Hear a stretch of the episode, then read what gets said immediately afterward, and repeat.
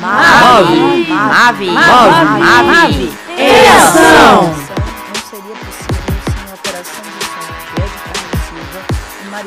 Esse programa é realizado pelo movimento Água Vida, com apoio da rádio H1 Online.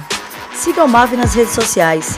Estamos no Instagram, YouTube e Facebook como Movimento Água Vida. O Mave em Ação é apresentado por Samara Fadigas e Carlos Souza.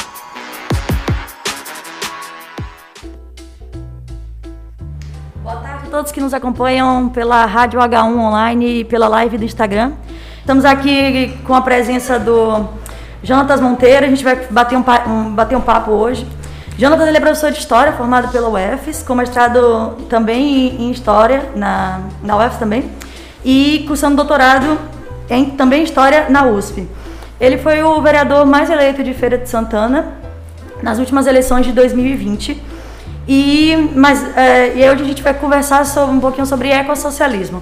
Mas antes de começar, eu, eu queria lembrar todo mundo que não se cadastrou ainda na nota premiada e colocou o MAVE como instituição que, que quer beneficiar, que faça isso. A gente tem instruções de como fazer isso no, no Instagram, no site também a gente tem as, as instruções. E qualquer dúvida, pode entrar em contato com o Carlos pelo número 7599214 1972. E também entrar em contato com a gente pelas redes sociais. A gente tá lá para responder todas as suas dúvidas. Bom, já indo um pouquinho no tema, né? A gente vai ter essa conversa sobre ecossocialismo que é um tema que junta duas palavras, o, o eco de ecologia, de ecossistema, de meio ambiente e o socialismo. O eco ele vem da teoria verde, né, que traz o entendimento de que o homem ele faz parte da natureza e ele é um ser que altera o espaço natural e, e, e faz parte dele. Então, por alterar o espaço natural, a gente tem que é, ter a preocupação em cuidar desse espaço e em, e em manter, em preservar esse espaço, né? E o socialismo que vem do socialismo marxista. É, e ele não tem nada a ver, como muita gente pensa, ele não tem nada a ver com aquela, aquela ideia de tirar do rico para dar para o pobre. O socialismo não é sobre isso. O socialismo ele é uma ideia, é, ele é uma ideia que ele vem de um contexto pós-capitalista. Hoje a gente vive num contexto capitalista, que é um, que é um modelo é, econômico, social e político, né? E ele, o socialismo para existir, ele tem que superar essa ideia de capitalismo. A gente tem que sair de uma sociedade que visa o lucro e a, e, e, a diferença, as desigualdades sociais geradas, geradas pelo lucro. Ele vence essa ideia de acúmulo de riquezas. E o socialismo para existir, a gente tem que estar numa sociedade em que todo mundo viva de forma, todo mundo viva de forma justa e igualitária justiça social e igualdade entre todos os povos do planeta. Inclusive, o socialismo ele só consegue é, existir de fato de forma global, porque não existe um país socialista enquanto todo mundo vive numa sociedade capitalista. Isso, isso não existe. Então hoje ele é visto como uma ideia, mas a gente que é que, que defende esse pensamento ecossocialista, a gente busca a construção de uma sociedade e a construção de cultura e de entendimento e, e, e educação para chegar numa sociedade socialista. Talvez não nesse século, talvez no, século que vem, mas a gente, se a gente não começar hoje, a gente vai continuar nesse sistema capitalista que só aumenta as desigualdades e só destrói o meio ambiente. É, mas antes da gente entrar mais nesse papo, é, eu queria agradecer, claro, Jonathan pela presença. É, e queria que você me contasse um pouquinho sobre sua trajetória até chegar aqui.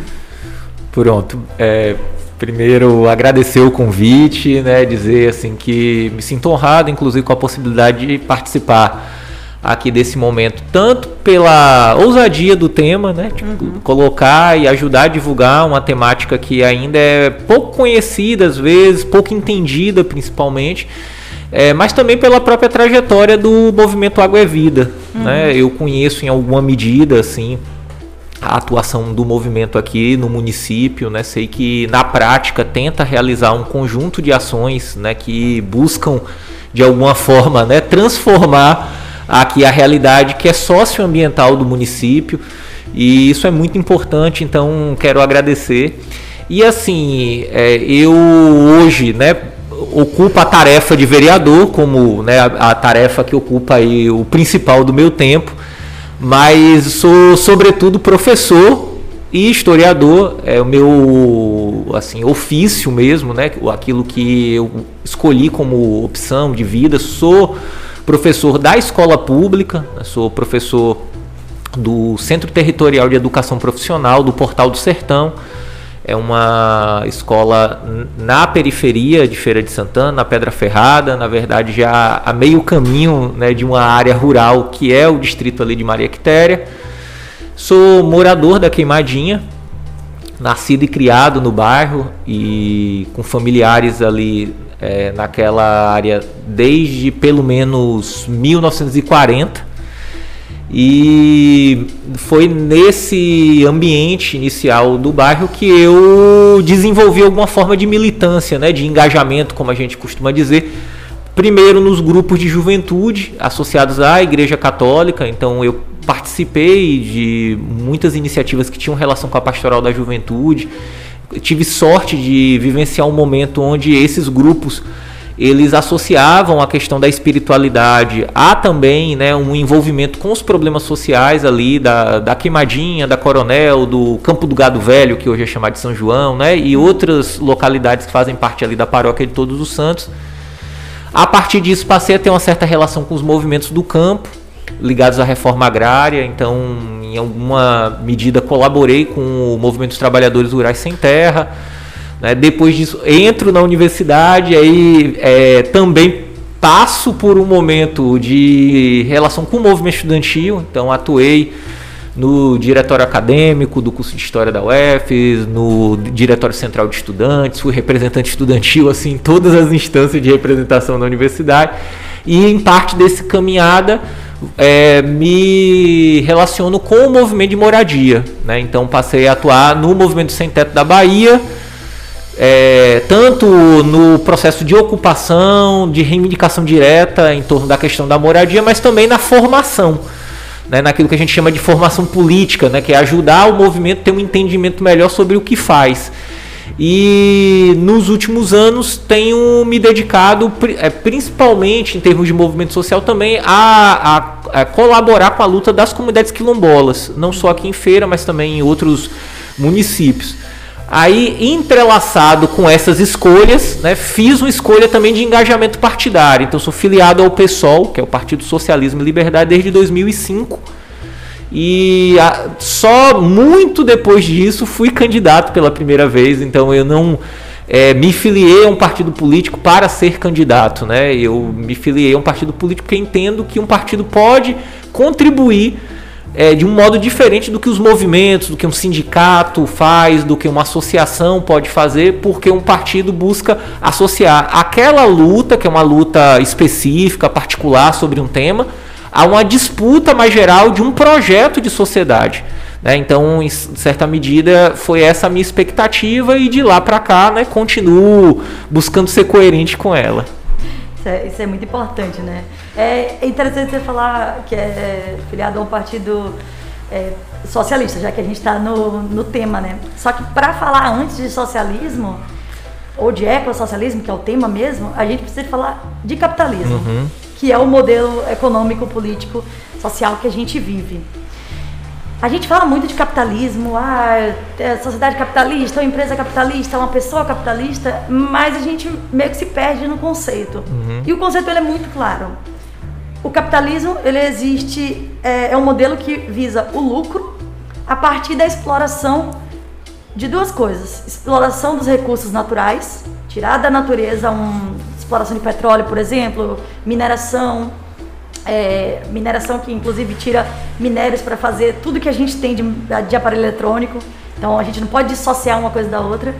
É, a exploração da, do planeta Terra e a exploração da mão de obra humana, a exploração dos recursos humanos. Então o capitalismo ele explora essas duas, essas duas coisas para gerar lucro. Só que não é um lucro é, homogêneo.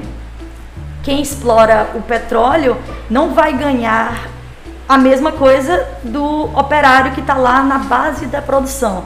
Então é um sistema que ele visa o lucro de uma pessoa muito grande ou uma, um conjunto de pessoas, uma empresa, e dissolve esse lucro a partir dos trabalhadores de acordo com a hierarquia de trabalho dentro desse, desse grupo de trabalhadores. E o socialismo ele entende que a sociedade, que o modelo econômico ele não deveria ser assim, que todo mundo que produz, que todo mundo que faz parte de uma cadeia produtiva de exploração é, de recursos naturais deveria ter o mesmo, o mesmo lucro, a mesma porcentagem é, do, do, daquilo que está sendo explorado. E como eu falei, né, que o capitalismo ele, ele explora a natureza, o ecossocialismo vem nessa vertente de entender que o planeta é um espaço limitado. A gente não vai ter petróleo para sempre, a gente não vai ter recursos minerais para sempre. E como o MAVE trabalha inclusive com água, a gente não vai ter água potável para sempre. E as, as, as perspectivas de água potável, por exemplo, elas dizem que vai acabar ainda nessa década. Então eu vou estar viva, você vai estar vivo, provavelmente vocês que estão assistindo vão estar vivos para ver, para sentir que a água potável vai estar acabando. Só que a gente tem uma solução. A gente tem essa solução de ir pelo viés ecossocialista, que entende que a gente tem que explorar o planeta Terra de uma maneira equilibrada e de uma maneira que ela consiga ser sustentável. Mas é isso que eu te pergunto aí, como seu, sua vivência de historiador, que entende dessas, desse, do capitalismo, do, do, socialismo, e que já vê na militância de reforma agrária, dessas, dessas, desses vieses, eu queria que é, você comentasse um pouquinho sobre essa necessidade desse, dessa mudança de modelo econômico é, para a garantia de um planeta sustentável. Pronto, é, eu vou começar aqui pelo, pelo que eu geralmente sempre digo, por que, que a gente precisa discutir esse assunto, independente do nome que a gente dê, uhum. a mudança que a gente quer fazer, certo? É, tinha uma amiga minha que até brincava. Ela disse: Não, você pode chamar de bolinha, caixa de fósforo, do nome que você quiser, uhum. mas vamos discutir a, as mudanças possíveis. E uma das coisas é, que eu chamo a atenção em relação a isso é o seguinte: se tem uma coisa que é uma certeza na história, é que as sociedades mudam. Se nós observarmos qualquer outra sociedade essas do passado que a gente muitas vezes estuda na escola, né? Pode ser o Império Romano, né? pode ser os maias aqui na, na América, pode ser qualquer um dos povos com que a gente já teve contato e a forma como esses povos se organizavam né, para viver e tudo mais, é que acabou. Né? A gente pode julgar até que não acabou completamente, tem é, resquícios disso, tem coisas que né, é, sobreviveram, mas essas sociedades não existem mais. Porque se tem uma das coisas que é uma certeza na história, é a, a mudança. A discussão, então, passa a ser o seguinte: se isso é verdade, a nossa sociedade, a forma como a gente vive hoje, né, como nós existimos, nos organizamos para viver, ela também vai deixar de existir de algum modo. Ela não é para sempre, ela não é eterna. Bom, então se vai mudar, que mude de uma forma consciente, no sentido que a gente diga para onde as coisas vão mudar. Né? Porque se a gente não faz isso, a mudança pode ser para pior. Uhum. E isso existe também na história, ao contrário do que às vezes a gente consegue, é, a gente tende a pensar. É, nem sempre o futuro é melhor do que o passado. Então eu posso dar um exemplo da própria história brasileira. É, a escravização não foi inventada no Brasil. Né? O próprio Império Romano, por exemplo, tinha né, escravização. Se a gente olha para quem tem familiaridade assim com os textos bíblicos, por exemplo, vai ver que tem relatos de escravização. Né? Os próprios hebreus foram escravizados pelo relato bíblico né? no Egito, né? Foram escravizados antes disso, né? É, no que a gente chama de Mesopotâmia, né? na Babilônia.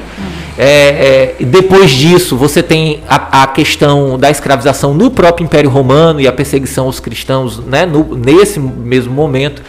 Pois bem, séculos depois, no Brasil, já no início do nascimento do capitalismo, se recoloca a escravização, por exemplo, né, de modo ligado a esse surgimento do capitalismo. Então, é, é, é, possível muitas vezes que coisas que a gente julgava que já teriam ficado lá no passado, elas voltem. Então a mudança vai acontecer sempre, isso é indiscutível.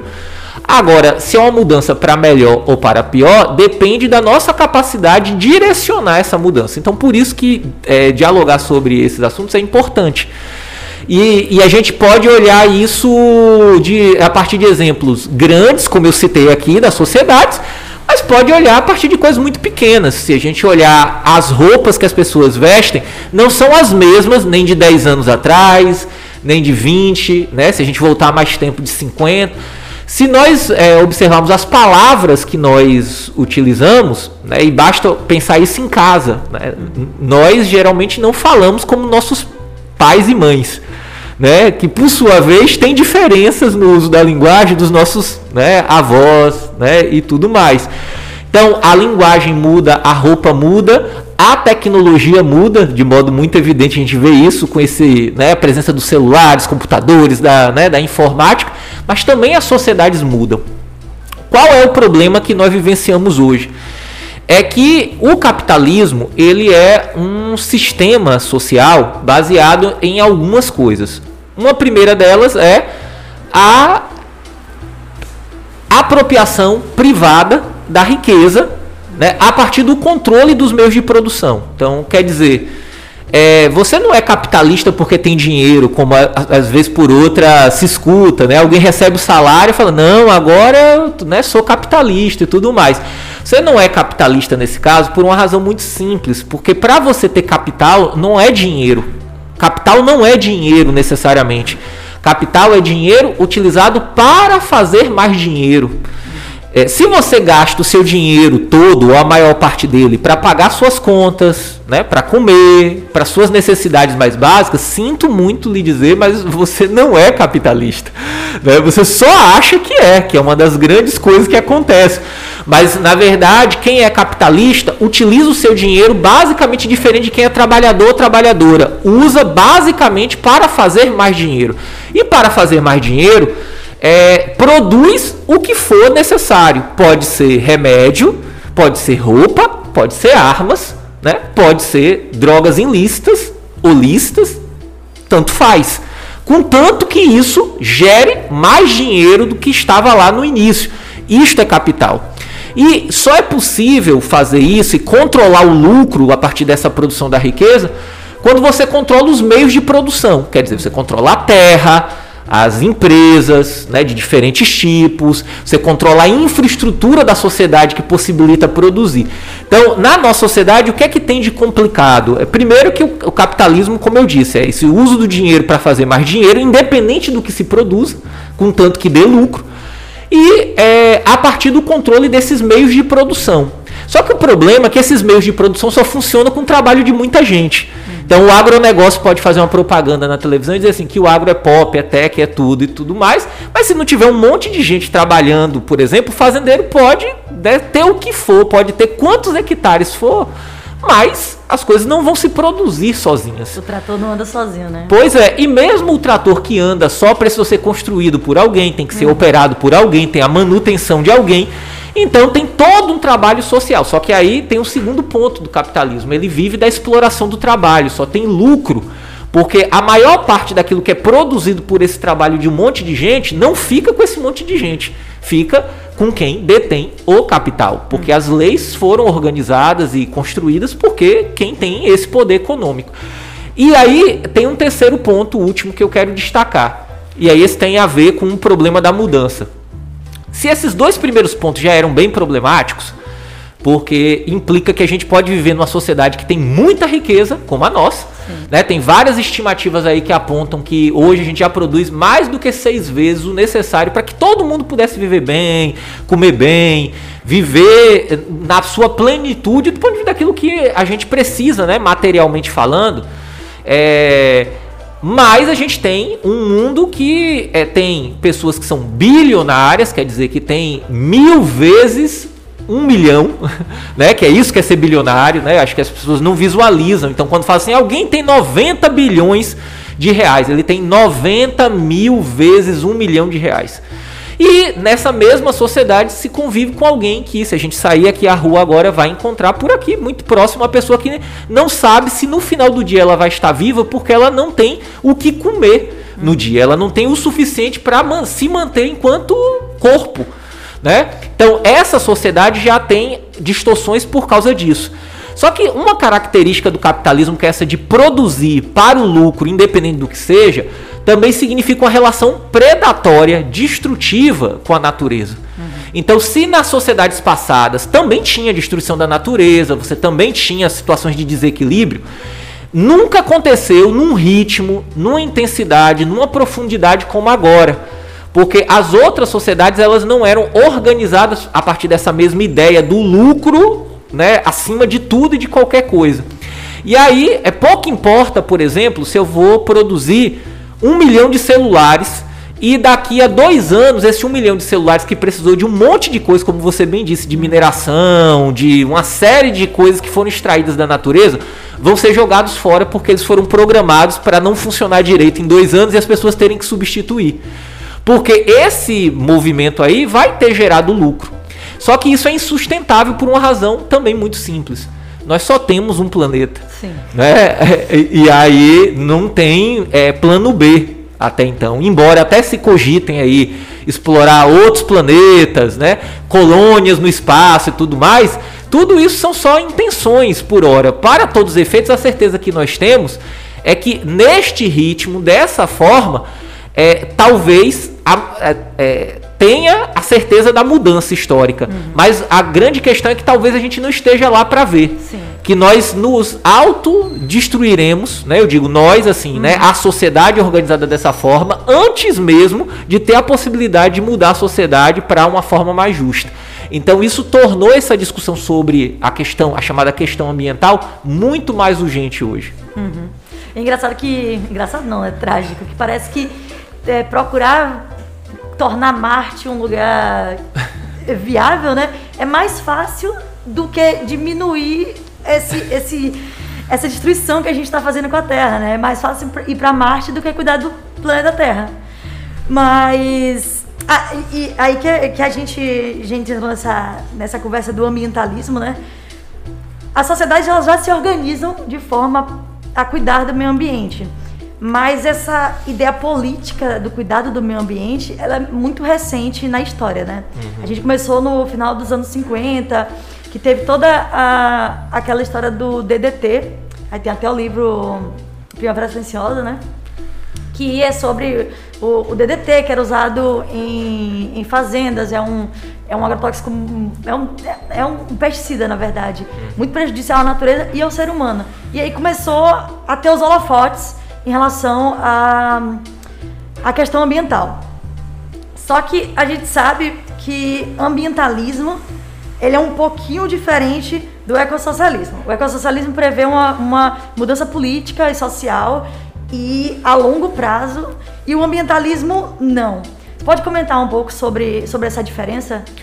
Olha, é, é assim, as pessoas podem se preocupar por um, com um tema por entradas muito diferentes. Né? Eu posso é, ser preocupado, por exemplo, com o tema da segurança pública e achar que só mais polícia resolve, eu posso ser preocupado com o tema da segurança pública e avaliar que, é, pelo contrário, né, é com mais polícia aí que não se resolve. Uhum. Só estou dando exemplo para ajudar a pensar. Geralmente, vários assuntos têm essa característica, porque, ao contrário do que se vende hoje, principalmente numa era de muita fake news, é, de muita notícia falsa que circula, a maior parte das questões que a gente tem na nossa sociedade, elas envolvem necessidade de reflexão, porque são situações complexas, envolve muita gente fazendo muita coisa junto, e isso tem que exigir cuidado também para que a gente não dê é, soluções simplistas para as coisas, né? Hum.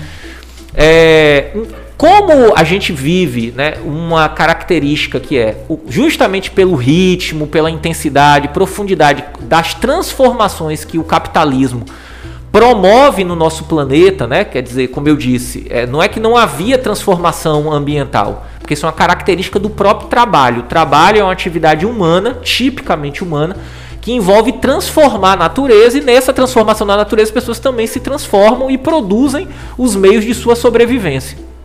Isso existe desde que o mundo é mundo e que o ser humano está aqui.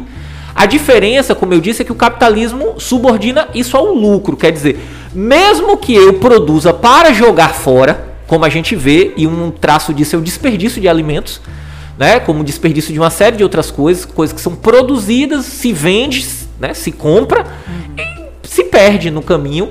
E só que aquilo precisou ser retirado da natureza, né? Que de modo também simples e tal para dizer, foi retirado da natureza e aquilo não volta automaticamente. É, o ritmo como isso acontece é inédito. Então, em, um espaço pequeno do ponto de vista da história, fez com que é, já muito, de modo muito visível, a gente sentisse os resultados. Né? Como você bem disse, a, a, a partir dos anos 50, mas a gente pode voltar um pouquinho ainda no início do século XX e vai perceber que muitas espécies de animais, né, de plantas, já vêm sumindo, inclusive, em função desse impacto da atividade humana.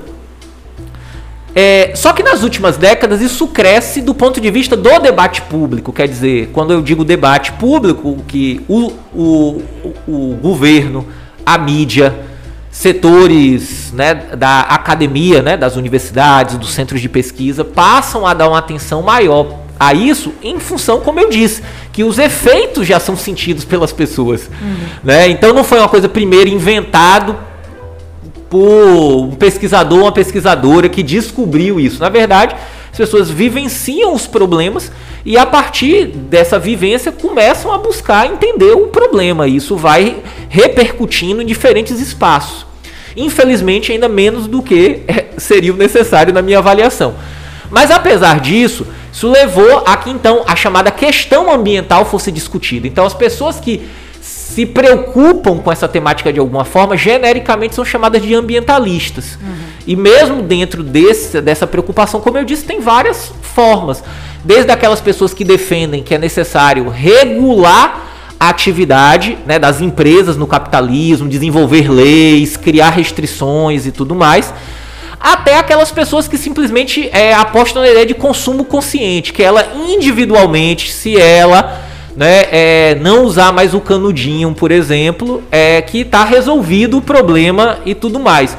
É, como eu disse, tem o mesmo problema admite às vezes portas de entradas muito diferentes, né? É, então, ambientalista é um nome genérico para isso. No que é que o, o ecossocialismo se diferencia é, dessa questão? É que o ecossocialismo ele não deixa de lado a necessidade, por exemplo, de que você tenha práticas individuais que sejam coerentes com as preocupações que você diz ter. Então é evidente que se eu sou preocupado com os resíduos sólidos, é, né, que é o lixo, como a gente costuma dizer, é, eu vou tentar fazer com que na minha casa, as pessoas próximas, o lugar onde eu vivo, né, é, tenha reciclagem, reutilização, uma série de meios e formas de fazer que contribuam para que onde eu vivo né, tenha algum tipo de mudança. Que eu também vou lutar para que haja mudança nas leis, nas instituições, que hajam regramentos que definam, inclusive, um controle maior da sociedade a essa, essa ganância né, do lucro que passa por cima das pessoas e da própria natureza. Tudo isso continua válido. A única diferença, talvez, ou a diferença mais fundamental é, de uma perspectiva ecossocialista é que é, na avaliação ecossocialista, essas medidas por si só elas não são suficientes porque é como se elas tratassem um pouco dos sintomas, uhum. mas não da causa do problema. E aí a causa do problema não é apenas um desvio. Então as empresas elas não é, destroem a natureza é, pura e simplesmente porque elas são gananciosas ou porque fraudam a lei ou porque pelo contrário é porque é da lógica do próprio capitalismo, né, produzir com o lucro à frente das necessidades sociais e de preservação da natureza.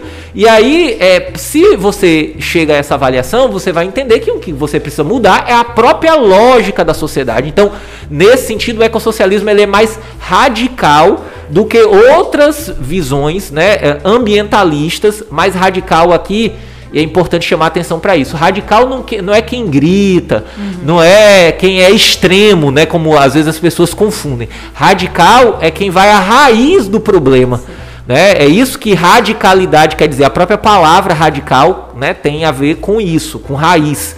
Então, se você localiza que a raiz do problema é a forma como a sociedade está organizada, você também vai entender que só vai ter, só vai existir possibilidade efetiva de uma relação equilibrada efetivamente com a natureza né, e a sociedade se você alterar a forma como a sociedade se organiza.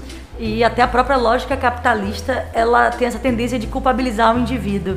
Se o planeta tá do jeito que tá, a culpa é sua porque não separou o lixo. Ou a culpa é sua porque deixa a torneira aberta. A culpabilização do, do indivíduo, ela é muito perigosa e ela tira o foco do real problema, que é a raiz, né? Que é o problema está no sistema econômico que a gente vive. Então, você unir essas duas, essas, essas duas atitudes, né, que é você ter um, uma atitude individual de proteção ao planeta, junto com essa luta política pela mudança do sistema através de leis, através de, de agora que até tirou, tirou meu sono ultimamente, essa PL do licenciamento ambiental, que está evidentemente liberando, liberando a boiada passar, liberando a destruição mais forte assim do, do, do Brasil, né? Do, do, do, que a gente entende de, de ecossistema brasileiro. Então, isso me preocupa muito, porque a gente é, tem que batalhar como indivíduo para ter nossas ações individuais, para cuidar individualmente, mas tem que batalhar também para cobrar de uma forma legislativa e de uma forma de sistemática mesmo, né? É, e aí, é, como, como, como a gente estava falando, né, de mudanças de hábitos de, de, de consumo e de sociedades, eu quero juntar, na verdade, duas perguntas uhum. que eu acho essenciais, assim. Eu falei bastante que ecossocialismo é uma coisa que a gente vê para o futuro e que exige uma mudança de sistema, né? Mas você também disse, a gente falou aqui, que existem coisas que podem ser feitas no dia a dia. E, e, existem coisas que. Existem mudanças que podem. que não demoram tanto. Que podem ser feitas logo ali. A gente pode trabalhar hoje no dia a dia, né? É, eu conheço algumas formas de, de, de, de, trabalhar com isso por causa da minha vivência com, com ambientalismo. Eu sei, por exemplo, que quem que uma família que trabalha com agricultura familiar, por exemplo, e come do, do que produz e cria o seu gado e come do seu gado e tem toda a produção ali, essa, essa atividade é uma atividade, de certa forma, ecossocialista. É uma, uma atividade que está indo para esse, esse caminho de não tirar mais recursos da terra do que a terra consegue, consegue liberar, né? Mas tem outras formas de da gente ter um hábito ecossocialista no dia a dia que pode encaminhar para uma mudança estrutural, né? E aí eu queria que você falasse, falasse um pouco sobre essas mudanças de hábitos que eu, você, qualquer um, assim, pode colaborar. Pronto. E, e eu queria também dizer, desculpa, eu falei que eram duas perguntas, né? E eu também queria dizer que as comunidades indígenas e quilombolas, os povos originários, eles têm muito a ensinar em relação a isso, pelo que a gente aprende na história de que são comunidades que se que, que estiveram separadas dessa, desse sistema capitalista, vivendo da própria terra. É o viver da terra que eu, que eu entendo assim. O que, é que eles podem ensinar pra gente, que, que mudanças eles, a gente pode aprender com eles também. Tá. É, ó, primeiro, é importante assim chamar atenção, como você bem disse, é que uma coisa não exclui a outra, né? Por exemplo, é, só se avança no Brasil do ponto de vista de uma perspectiva é, ecossocialista, é, para pensar o que a gente produz no campo, se tiver agroecologia como um, um, né, um horizonte, quer dizer, para quem está acompanhando e talvez não tenha tanta familiaridade com o termo, assim que se fala muito disso, é sustentabilidade, né, assim, de, de ser sustentável e e a forma de agricultura que a gente tem, que é predominante, que é essa associada inclusive ao agronegócio, ela é baseada numa lógica é, de produzir mais em menos tempo e geralmente uma coisa só. Assim, de modo muito simples seria isso. É, esse modelo ele tem um conjunto de problemas, porque é, quem vai numa mata, por exemplo, consegue observar que, no geral, não tem uma planta só, não tem um tipo de bicho só. Né? A natureza é, por natureza, diversa né? e tudo mais. E, e a, aquilo funciona bem, justamente porque os vários seres que vivem ali e tudo mais têm uma dinâmica, têm uma relação estabelecida. Essa forma de agricultura que, principalmente dos anos 50 para cá, né, ganhou espaço, ela quebrou isso. É, e hoje em dia se discute muito agroecologia, quer dizer, como é que você tem uma forma né, de produzir, que tem que produzir, porque as pessoas precisam né, se alimentar e tudo mais, mas você vai produzir, né, não é, por assim dizer, repetindo esse modelo que eu disse aqui, mas tentando imitar ao máximo aquilo que a própria natureza já nos ensina. Então, é, e só que para que isso avance, você precisa também ter terra, né? As pessoas precisam ter o acesso à terra e tal. Então, a reforma agrária, por exemplo, é uma questão macro que possibilita questões como essa. O Brasil tem terras concentradas até hoje e tal. Então, assim, as questões que são mais próximas da gente, de práticas individuais, não estão dissociadas dessas aqui. Mas aí eu vou dar o foco às questões mais próximas. É, Primeiro é assim, toda mudança social, ela tem que começar de algum lugar. Certo? Então essa ideia é dizer assim, olha, e se eu fizer sozinho, não vai dar em nada. Ah, não. É, é, bom, se você fizer sozinho e quiser permanecer sozinho, provavelmente não dará em nada. Mas se você fizer o que você faz sozinho, buscando se relacionar com outras pessoas, provavelmente vai dar em alguma coisa. Uhum. Pode não dar na mudança do mundo todo de uma vez, mas provavelmente possibilita ali ter alguma mudança, né? Onde você vive, né? É, junto, né? As pessoas mais próximas e a partir dali influenciando outras áreas mais distantes de onde você é, vive. É, já tem uma série de experiências em curso que é, indicam isso. Desde, por exemplo, né, as pessoas que se dedicam a produzir alimentos orgânicos, que né, deixam de lado a, o uso intensivo que a gente tem no Brasil. Tanto é, as pessoas falam assim, defensivos agrícolas, né?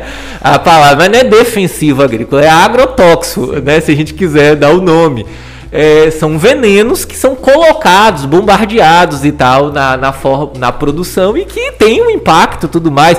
Muitos do que se usa, inclusive no Brasil, já são proibidos em um bom, bom número de lugares do mundo, né? mas aqui se utiliza. É, então, por exemplo, a produção orgânica é um tipo de iniciativa, de prática é, que as pessoas fazem e, ao fazerem, é, contribuem, na minha avaliação, é, é, realmente para que tenha outra mudanças maiores, por uma razão que eu vou comentar aqui é, para finalizar. Uhum. É, é, a, todo, as iniciativas de coleta seletiva, de cuidado com o uso da água, por exemplo, né, que a gente tem, eu vou dar exemplos aqui. É, aqui em Feira de Santana você tem inclusive é, grupos que se organizam em torno né, da, da coleta seletiva, da reciclagem, mas como eu disse, não é a pessoa que separou em casa, na sua sacolinha, e disse: Não, tá separado aqui. Eu separei e botei lá na hora lá pro caminhão do lixo levar e tudo mais. Não, na verdade, ela separou em diálogo com outras pessoas que tem toda ali uma cadeia organizada, né? Das, desde as pessoas coletam que sobrevivem disso e tudo mais. Enfim, né? É, a água Vou dar um exemplo do próprio MAV, né? uma das iniciativas aqui que o Movimento Água é Vida tem há muitos anos, inclusive, é a da coleta do óleo, né? Por Sim. exemplo, aqui de cozinha e tudo mais, é a tentativa. Aí pode dizer assim, ó, mas é muito pequeno isso, certo? Mas é, isso, sem dúvida nenhuma, é, contribui lá na ponta, né, para que a situação no Jacuípe, por exemplo, não seja né, mais dramática do que já é. Uhum né, que os nossos outros mananciais aqui não sejam tão comprometidos ou menos comprometidos do que já são. Então tem iniciativas que, como eu disse, se você se organiza de alguma maneira coletivamente com outras pessoas, a sua prática ganha um sentido maior. E por que que isso é importante para mudanças mais amplas? Porque, como eu disse, toda mudança começa de algum lugar.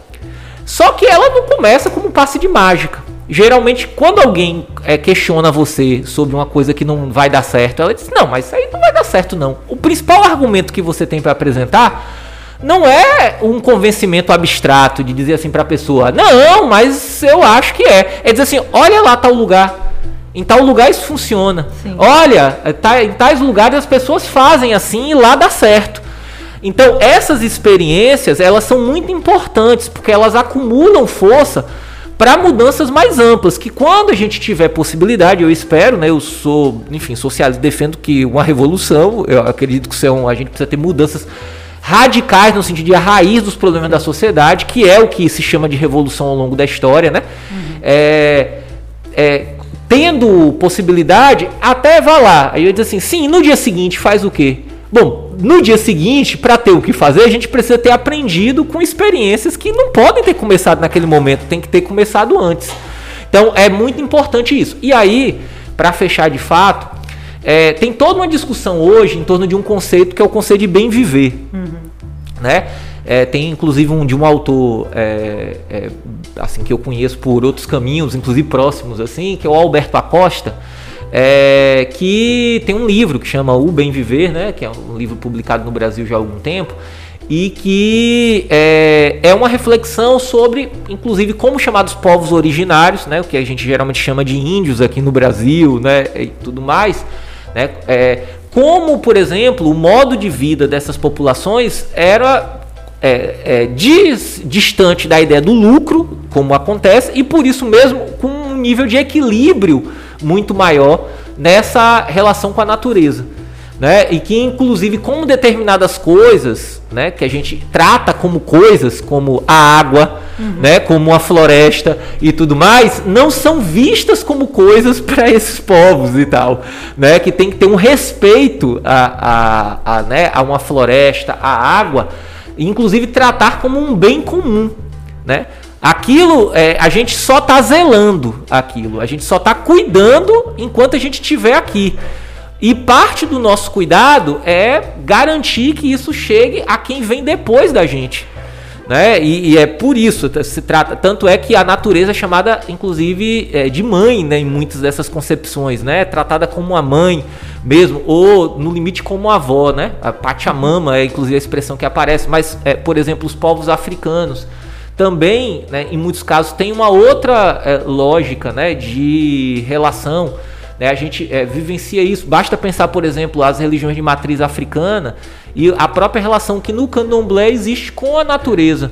Né? Os, a, a natureza é razão de culto, uhum. né? de referência e tal. Então, se você cultua, você não destrói.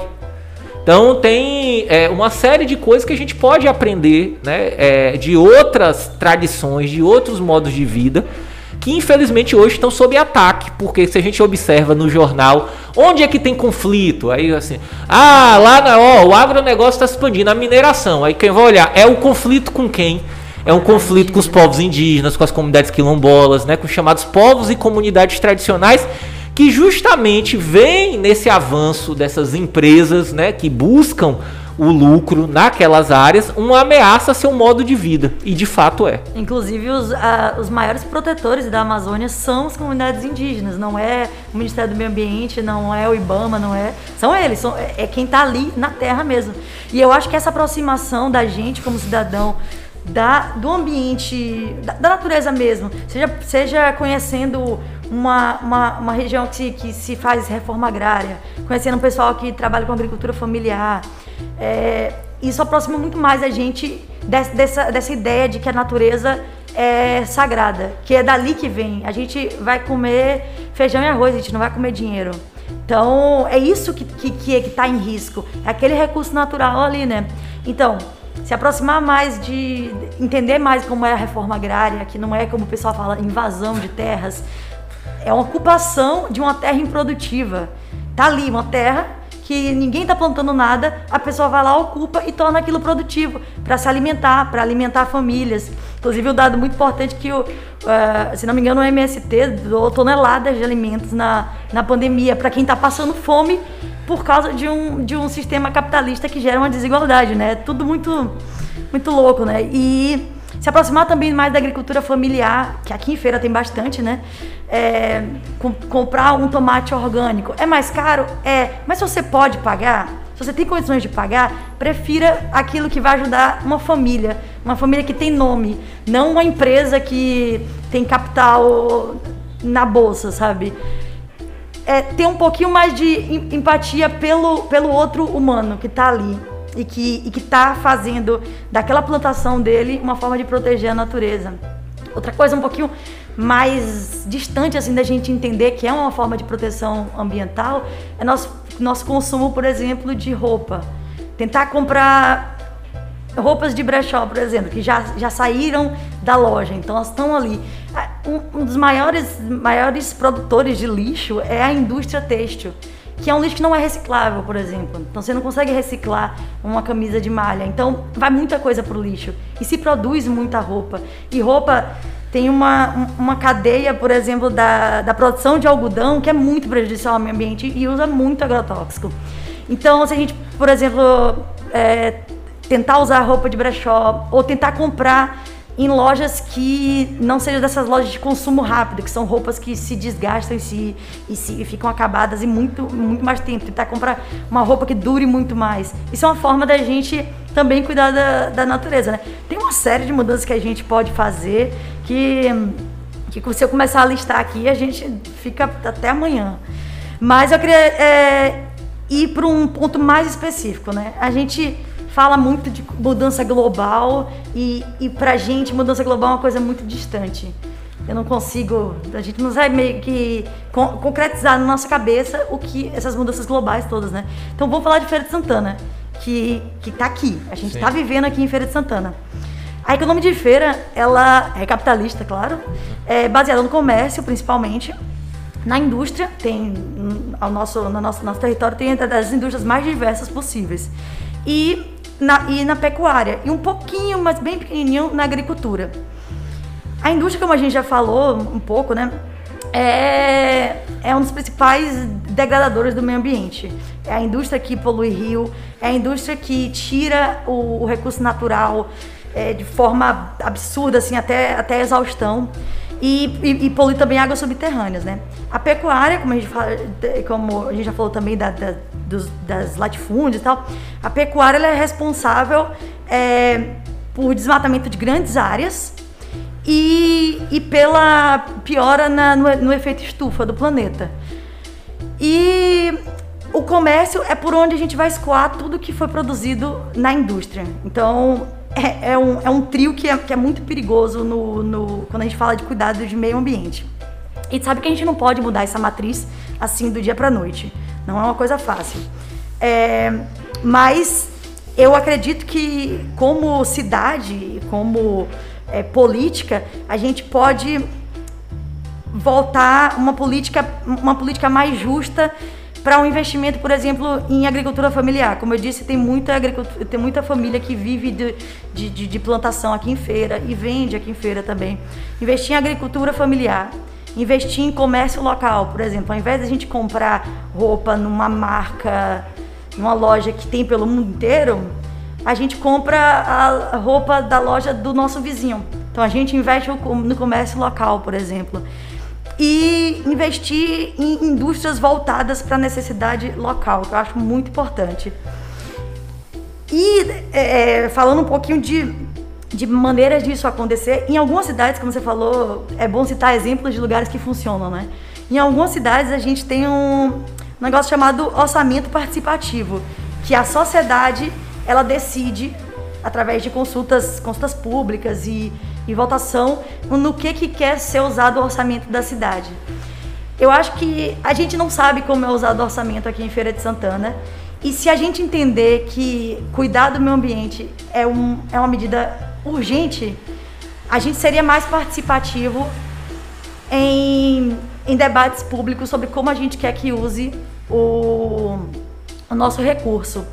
Ah, eu, eu queria que você comentasse um pouquinho sobre a condição de Feira de Santana. Feira de Santana pode ser um exemplo daqui para o futuro como uma, uma cidade, uma sociedade que está indo para o caminho do ecossocialismo, da, da, do cuidado do meio ambiente, da percepção de que o meio ambiente é, é de onde a gente tira nosso, nosso alimento e a, e a, e a nossa vida? Olha, se a gente considerar a posição atual do poder público do município, né? Eu digo aí pensando o poder executivo, que é o governo municipal, a prefeitura, né, como a gente costuma dizer, e o que predomina na Câmara Municipal, é, vou dizer que nem de longe dá para ter essa esperança, certo? Dá para pensar e ter essa expectativa é, a partir da organização popular, da pressão da sociedade civil, é, né, naquelas entidades que têm de fato genuíno compromisso com o interesse público e tal. É, e isso por uma razão. É, eu pesquisei, inclusive, assim, até academicamente, o tipo de modernização que marca aqui o município, né? Uhum. É, inclusive a, a política industrial que orientou esse processo. E modernização, que é uma coisa que geralmente as pessoas veem como uma coisa assim positiva, né? Quando falam assim, pô, tal coisa é moderno, né? É no sentido assim de melhor, mais novo e tal. É, modernização aqui não é um adjetivo do que é que ó, é mais legal nesse caso. É, modernização dá conta de certas transformações é, técnicas, inclusive, na forma que como o município né, funciona é, para atender essa necessidade de lucro. Né? Dá para chamar dizer que ela é uma modernização é, conservadora. Ela é uma modernização conservadora é, em que sentido? Tem mudanças, né? as coisas se transformam e tudo mais. A gente vê isso inclusive no discurso governamental aqui muitas vezes aqui é diferente. Que é assim, não, porque a cidade era desse jeito aqui, só tinha mato, agora ela cresceu, tem viaduto, tem isso, tem aquilo e tudo mais. É, mas apesar dessas mudanças, ela é conservadora no sentido que ela mantém a mesma ordem de desigualdade, né, de, ela não resolve os problemas é, sociais e acrescentaria socioambientais. Pelo contrário, essas mudanças até agravam esses problemas. Então, o que tem predominado em feira, é, principalmente dos anos 70 para cá, e eu digo aqui nem apenas agora como alguém que está na condição de vereador, mas como alguém que é estudioso da trajetória é, do município, é uma modernização com essa característica. E qual foi o preço que se pagou se a gente pensar do ponto de vista ambiental?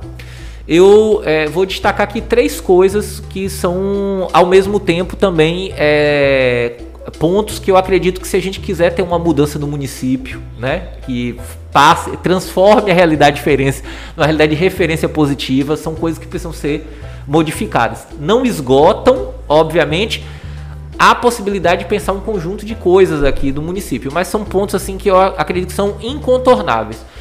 É, um primeiro deles é a questão da água. Né, o nosso município aqui já foi chamado de Santana dos Olhos d'Água. Né? Um, um, quando a gente olha a realidade das nossas lagoas, nascentes né, e mananciais de modo geral, é de uma tristeza terrível. Porque num município, inclusive como eu costumo brincar, que a praia é Cabo Sul, né, que não tem é, é, uma oferta de, inclusive, espaços de lazer para as pessoas, de áreas verdes, o desperdício desses espaços, né? Para que fossem espaços de uso público e tal. Eu basto dizer o seguinte: é, vamos pegar simplesmente aqui e visualizar que Feira de Santana tivesse a Lagoa Salgada e Lagoa do Subaé, para pensar aqui no, né, no eixo aqui da Noite Cerqueira. A, além da própria Lagoa Grande, né, que virou parque aí depois de um, um bom tempo. Mas a Lagoa do Prato Raso aqui na Queimadinha, a Lagoa do Chico Maia na Mangabeira, a Lagoa da Pindoba e no Novo Horizonte e a Lagoa da Taboa no Campo Limpo, como parques públicos, como áreas verdes. Né? E, e que essas áreas verdes, por exemplo, fossem integradas por corredores verdes, uhum. como existem também em alguns municípios, por vias né, que interligam município. A ideia é que você tem vários parques, mas também microparques, áreas, né? Você tem uma integração disso, né? No tecido da cidade, espalhados pela cidade. O que nós assistimos é o contrário, né? Todas essas áreas de Lagoa em Feira de Santana, nascentes, fontes e tal, são muito degradadas. E tem um discurso fácil que diz assim: é porque as pessoas invadem e tal. Aí, teve política de habitação, garantiu moradia para as pessoas em outras áreas. Né? O poder público fiscalizou os empreendimentos privados que ocupam esses espaços, porque tem esse discurso que é o pobre que invade a área da lagoa. Eu desafio aqui a alguém a circular por uma área dessa e não localizar né, pelo menos uns 10 empreendimentos privados de diferentes tipos. Uhum. É, casa comercial, indústria, condomínio. centro de serviço, condomínio Bom, então é, não tem sustentação, mas houve um grande problema em relação a isso. É, uma defesa que, que eu faço é que é, eu acredito que a gente precisa ter um cuidado maior com a água, tanto nesse sentido, né, é, de transformar essas áreas em parques públicos, recuperar para uso comunitário. As pessoas só cuidam daquilo que elas também têm possibilidade de ter uma relação outra, né? Uhum. Se é uma área tida lá como abandonada, largada, é, a gente vai vivenciar os problemas que eu conheço bem, porque eu sou morador da queimadinha. Vejo qual é a situação do prato raso, por exemplo, né? Então, é, esse é um elemento importante e é evidente que isso está associado a um quadro mais geral de uma política de saneamento. Feira de Santana tem controvérsia nos números, mas só agora chegou a 67% supostamente de cobertura de esgotamento sanitário. Toda aquela área que pega um pedaço da Mangabeira, Conceição, que é a chamada Bacia do Pojuca, ela não tem nenhum saneamento. Então toda aquela área de crescimento ali de Feira de Santana tem zero esgotamento sanitário assim, do ponto de vista massivo. Então isso é um elemento importante, transformaria o aspecto aqui do município. Um segundo, é, nós temos um plano de resíduos sólidos aprovado em 2017 e que, como outras leis aqui no nosso município, completamente descumprido. Então nada daquilo que está previsto lá, certo? É, desde a, é, é, como eu disse, coleta seletiva, desde o cuidado com a destinação final, porque aterro sanitário não é lixão né? Então a diferença e aí quem quiser fazer um dia uma visita ao chamado aterro sanitário aqui de Feira, num bairro ironicamente chamado Nova Esperança, é, pode ver muito bem lá qual é a situação e se cumpre ou não aquilo que está previsto é, para ser um aterro sanitário, certo? Então tem um problema com a destinação final, tem um problema com a coleta, né? E é, tem um problema que isso está completamente dissociado de uma coisa que é concreta. A gente anda na rua e basta olhar aqui o centro comercial de feira, vai ver quantas pessoas catam resíduos sólidos. Né? A gente vê as carroças, as pessoas carregando, uhum. empurrando carrinhos e tudo mais. E o poder público não consegue articular isso numa política consistente, né? que consiga, inclusive, para além de tudo, gerar renda para milhares de pessoas. Então, esse é um terceiro, um segundo ponto que eu destacaria. E o último, é, é, tem diretamente a ver com o que você trouxe é, muito bem, que é a questão da agricultura. É, a, o problema da forma de crescimento aqui de Feira de Santana é que ele foi basicamente um crescimento horizontal, quer dizer, ao invés de verticalizar, Feira ainda é um município que tem relativamente poucos prédios uhum. para é, o tamanho da população, né, comparado a outros municípios. Então, quer dizer que Feira cresceu mas ela cresceu se espalhando sobre novas áreas. Isso traz um monte de problemas. Torna o custo é, das coisas todas, em termos inclusive ambientais, muito maiores. Então vamos pensar que se é, você tem as pessoas morando mais próximo de onde já tem infraestrutura, eu não vou precisar dos mesmos recursos para levar água, por exemplo, para um grupo de pessoas que passou a morar a 40 quilômetros, por exemplo, aqui do centro da cidade, como né, existem casos. Então, é, é, é, esse crescimento ele também foi completamente desregulado do ponto de vista das necessidades sociais e teve um impacto terrível sobre as chamadas áreas rurais do município. Então, hoje os distritos de feira, quem vai em Jaíba, né, quem vai na Matinha, quem vai em São José, para citar assim apenas três, vai perceber uma invasão de empreendimentos privados em áreas que antes eram dedicadas à agricultura familiar e que hoje em dia tão, são ocupadas por um conjunto de outras coisas, inclusive condomínios.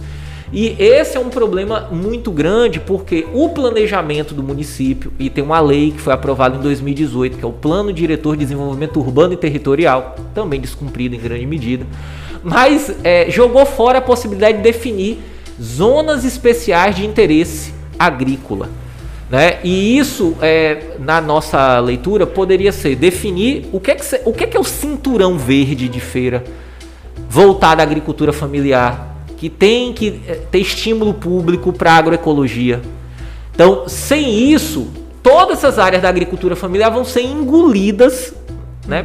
Mas se a gente consegue mexer nessas três coisas, que envolve a terra, a água e a destinação dos resíduos sólidos, a gente já tem uma questão, uma mudança de áreas consideráveis. Todas essas mudanças aqui são mudanças factíveis, né, possíveis, porque aqui não, eu não apresento nada que é reinventar a roda. Uhum.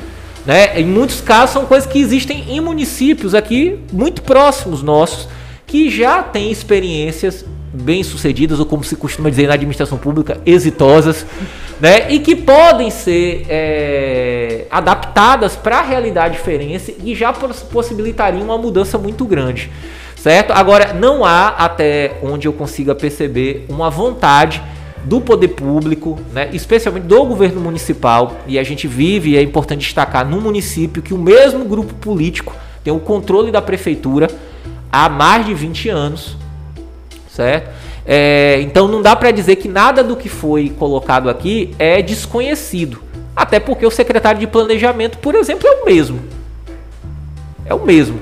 Então, é, tudo isso que a gente conversa aqui não é desconhecido. É isso que eu quero é, utilizar aqui como registro final dessa reflexão, uhum. que é assim. É, não podemos nos iludir que essas situações que nós estamos conversando aqui, elas são por desconhecimento das autoridades, porque é a, acontece, o pessoal ainda não sabe, não está informado. Sim, tem também ignorância, inclusive do ponto de vista técnico, mas não é só isso. Você tem um jogo de interesses onde as coisas serem do jeito que são cumpre um papel. Uhum. Então, por exemplo, aquela empresa que vai se instalar, e eu posso dar um exemplo aqui evidente, o centro industrial para recuperar aquilo que você disse sobre a indústria, o centro industrial do Subaé é do Subaé porque tem a ver com o rio Subaé, cuja nascente é justamente sobre a qual o distrito industrial, os distritos na verdade são três, né, associados, dois naquela área, é, foram colocados em cima.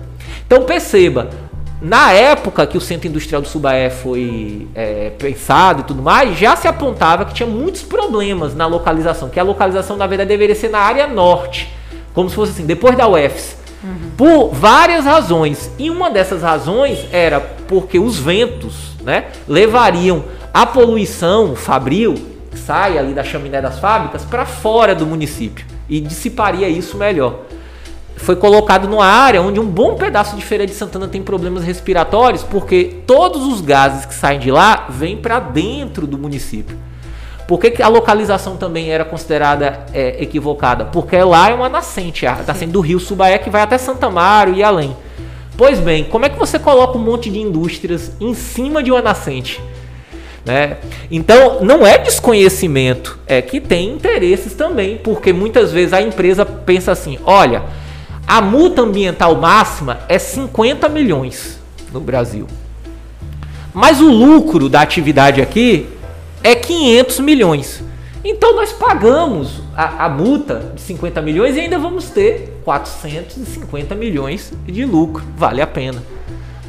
Né? Então, é a, é a, precificação do meio ambiente, né? Então tem uma lógica, na verdade, como as coisas acontecem, que não é só desconhecimento. Eu estou chamando a atenção disso porque para entender só tem mudança possível também com certo nível de conflito. Conflito aqui não é abrigo, bate-boca, não é nesse sentido, mas eu estou dizendo que sem que a gente se organize para fazer valer a mudança que a gente quer, também não vai ter mudança, assim, não, não adianta ingenuidade nesse sentido, uhum. certo? E essa é um pouco da realidade de Feira de Santana.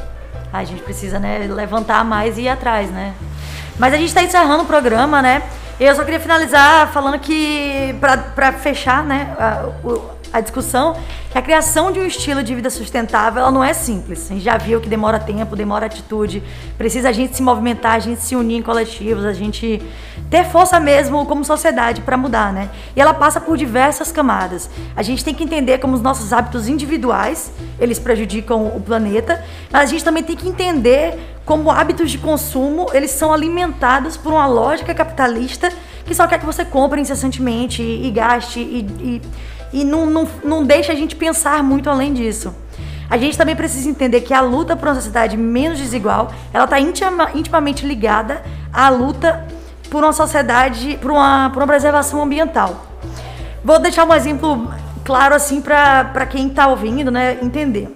Por exemplo, a alta de preços de arroz e feijão que a gente está tendo já há um tempo aqui no Brasil, ela não está acontecendo porque não tem arroz, porque não tem feijão ou por, por causa de qualquer questão inflacionária do Brasil. A gente está tendo essa, essa, essa, esse aumento de preços do arroz e feijão porque o Brasil ele acaba destinando grandes terras, latifúndios, para plantar soja, por exemplo. E essa soja também não está vindo para alimentação humana. Ela está indo, ela está sendo exportada para virar ração de porco e, na China, por exemplo. Então a gente acaba plantando muita soja para exportar com o real desvalorizado, porque a soja é vendida em dólar, então você vende com um preço muito melhor para poucas pessoas ficarem muito ricas, porque a gente sabe que os latifúndios de soja no Brasil, eles pertencem a pouquíssimas pessoas, não é um não é não é da agricultura familiar que sai a soja.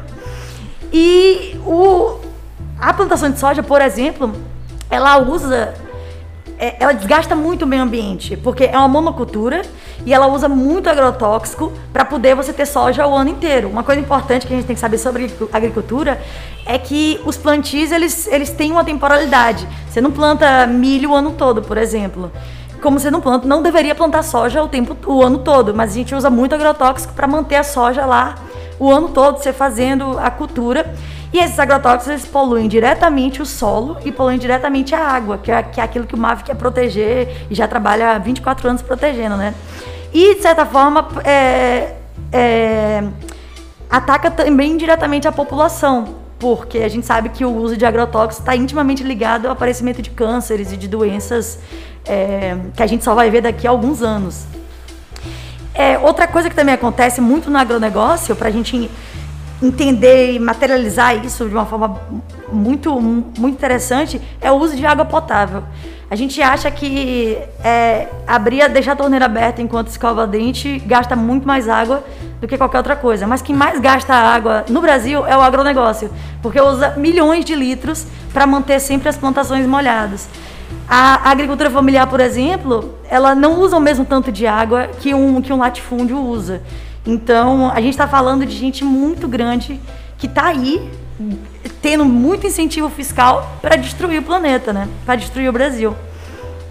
E, e é isso, né? a, a, essa, esse investimento governamental em grandes indústrias, tanto pecuária quanto agrícola, quanto de siderúrgica, metalúrgica, são investimentos do governo para manter uma sociedade e um modo de produção que é ruim para a sociedade, porque agrava mais a, a, desigualdade social e é ruim para o planeta porque acaba com os recursos que a gente tem. É, eu, na minha visão, de tudo que a gente já conversou também, na minha visão pessoal, eu acho que hum, a gente pode ir por um caminho muito bom aqui no Brasil, principalmente em Feira de Santana, se a gente investir mesmo em reforma agrária e em agricultura familiar. Não tem, não tem como sair disso. Esse, esse é o investimento. A gente sabe que mais de 90% da população brasileira está no litoral, sendo que a gente tem muita terra aí para dentro e muita gente que, que pode plantar e muita, muita terra boa para plantar e para a gente viver na nossa sociedade que vive do que, do que planta, sabe? Eu acho isso uma visão muito interessante.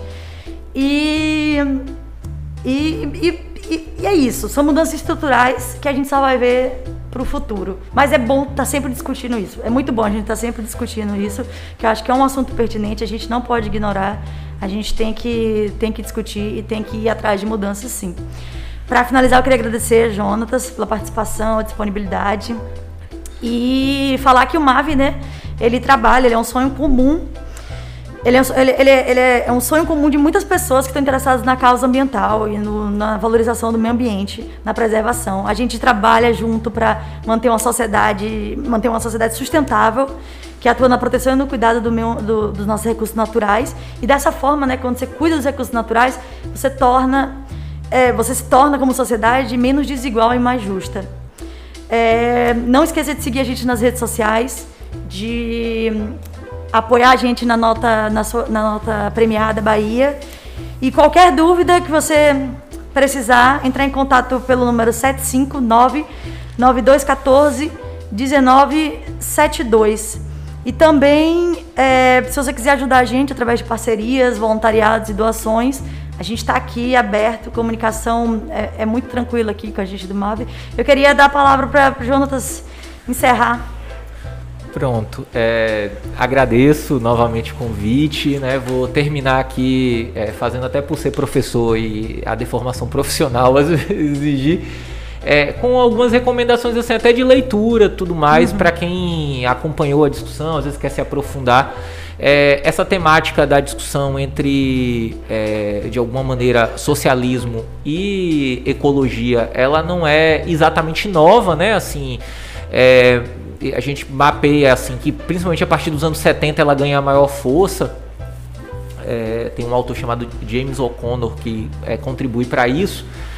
É, mas mesmo em Marx, no século XIX ainda, você encontra texto, tem um texto que chama-se Manuscritos Econômicos Filosóficos, e boa parte da, é um texto considerado de juventude de Marx, e ele já, Karl Marx, né, uhum. ele já diz é, que a natureza é o corpo inorgânico do ser humano, né, então sem o corpo, sem esse corpo não é possível vida, né, então já tem uma presença disso, mas quero destacar aqui mais recentemente é, duas pessoas, eu acredito que têm assim, é, se esmerado em, em divulgar, em difundir o ecossocialismo no Brasil, que é a Sabrina Fernandes, assim, que as pessoas conhecem, inclusive pelo trabalho de redes e tudo mais, e um outro autor chamado Michel Louvi, uhum. né, que é, tem uma série de livros publicados, tem inclusive um livretinho muito bacana para quem quiser ter contato inicial, que chama assim Ecologia e Socialismo e ele é um livro ótimo, porque ele começa falando da experiência do Chico Mendes, né? E como a, aquela inspiração é, já diz muito que já tem uma relação entre uhum. socialismo e ecologia, mesmo antes da palavra ecossocialismo ser colocada. E o, o, o livro finaliza com um documento que é um documento chamado. É um documento que foi lançado em 2003 é uma carta que foi publicada no Fórum Social Mundial, realizado naquele ano em Porto Alegre, e que já era uma carta né, é, do Fórum é, Brasil de Ecossocialistas. Para ter uma noção, que às vezes a gente acha que tem é, pouca gente, já foi uma movimentação que envolveu 16 estados, 250 pessoas né, no, no evento, inclusive, que assinaram essa carta. Isso eu chamo a atenção porque foi em 2003. De lá para cá, muita água passou debaixo da ponte, né? Existe uma crítica, inclusive hoje, o PSOL é um dos partidos que mais tem feito isso, ao fato que a esquerda precisa incorporar essa discussão, especialmente. Então, se a gente quer ter um projeto de transformação de verdade da sociedade, isso passa também por uma leitura né, em torno do ecossocialismo. E isso tem uma questão prática, porque a gente vivenciou as experiências ali dos governos Lula, Dilma, e percebeu que foram governos muito complicados do ponto de vista ambiental, que tiveram inclusive iniciativas extremamente danosas, como o caso da usina de Belo Monte e uma série de outras coisas com muita controvérsia. Então, a nossa o nosso avanço não pode ser uma reprodução dos erros do passado. A gente precisa aprender com o passado para fazer outras coisas novas e tal, é, diferentes e que respondam. E aí, nesse sentido, o pessoal tem um setorial nacional ecossocialista. As pessoas que têm interesse podem fazer contato, procurar a gente aqui, inclusive em feira, é, pelas redes, que a gente manda o link e tudo mais. É um setorial que reúne as pessoas que se engajam em torno desse debate ecossocialista mais diretamente no Brasil todo, né? Que são é, do PSOL e que é, buscam muitas vezes colaborar com diferentes lutas que estão acontecendo aí. Então, quem quiser, faça contato com a gente. E no mais é deixar meu abraço aqui, né, para quem acompanhou, quem vai acompanhar depois aí pelas redes e novamente agradecer aqui quem, né, acompanhou do estúdio também e ao Mave, né, em especial aí pelo convite. Muito obrigada, viu? Até sexta-feira que vem.